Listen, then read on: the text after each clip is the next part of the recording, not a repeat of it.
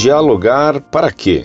Carta enviada em 27 de 9 de 2005 por um consulente de Aracaú, Ceará, de religião católica, escolaridade superior concluído, profissão funcionário público. Caros amigos do site Monfort, em primeiro lugar, quero parabenizá-los pela vossa luta contra tudo que é anticristão e anticatólico, principalmente quando estes movimentos heréticos estão dentro da Santa Igreja. Venho aqui expressar o meu profundo desgosto quanto ao atual estado da Igreja, principalmente no Brasil. Por que cargas d'água alguns cardeais insistem em dialogar com as igrejas ditas irmãs? Por um acaso houve o retorno de alguma denominação à Igreja Católica? Papa Bento XVI sabiamente havia dito que tais igrejas eram filhas da Igreja Católica e não irmãs. Por que deve existir diálogo interreligioso com religiões inimigas da fé cristã, como o Islã? Se eu, sendo cristão, não posso ir a Meca sob pena de morte, por que então os infiéis têm direito de profanar o sagrado solo de Belém com suas mesquitas?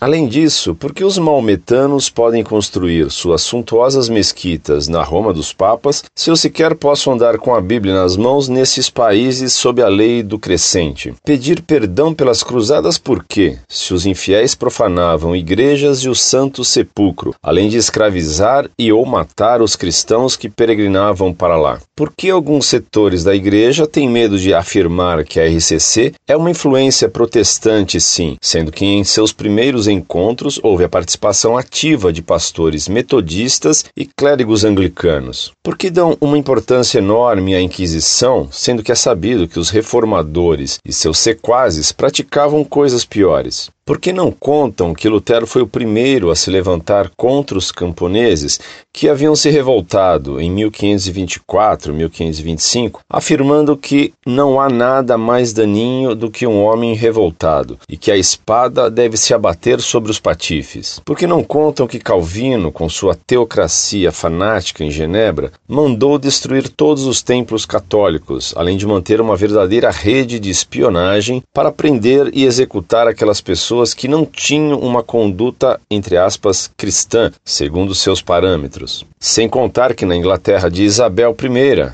1558 a 1603, era condenado à morte o sacerdote que fizesse a confissão.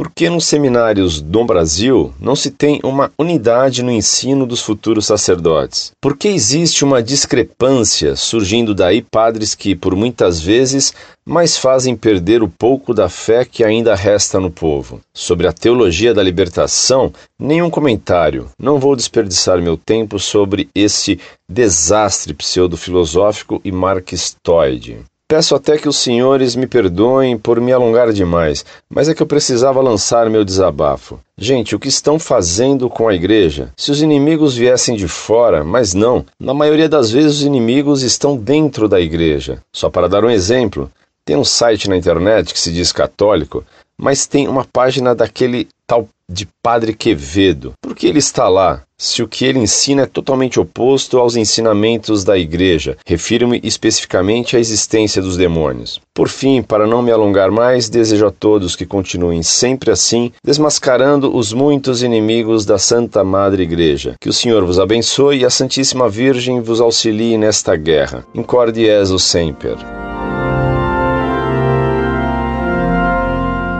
Muito prezado Anônimo Salve Maria. Queria agradecer-lhe pessoalmente por suas palavras. Pena que o senhor não tenha se identificado. Por concordarmos em tanta coisa, gostaríamos de contactá-lo pessoalmente, porque quem pensa do mesmo modo deve unir seus esforços na mesma luta em defesa da fé. Incorde Jesus Semper, Orlando Fedeli.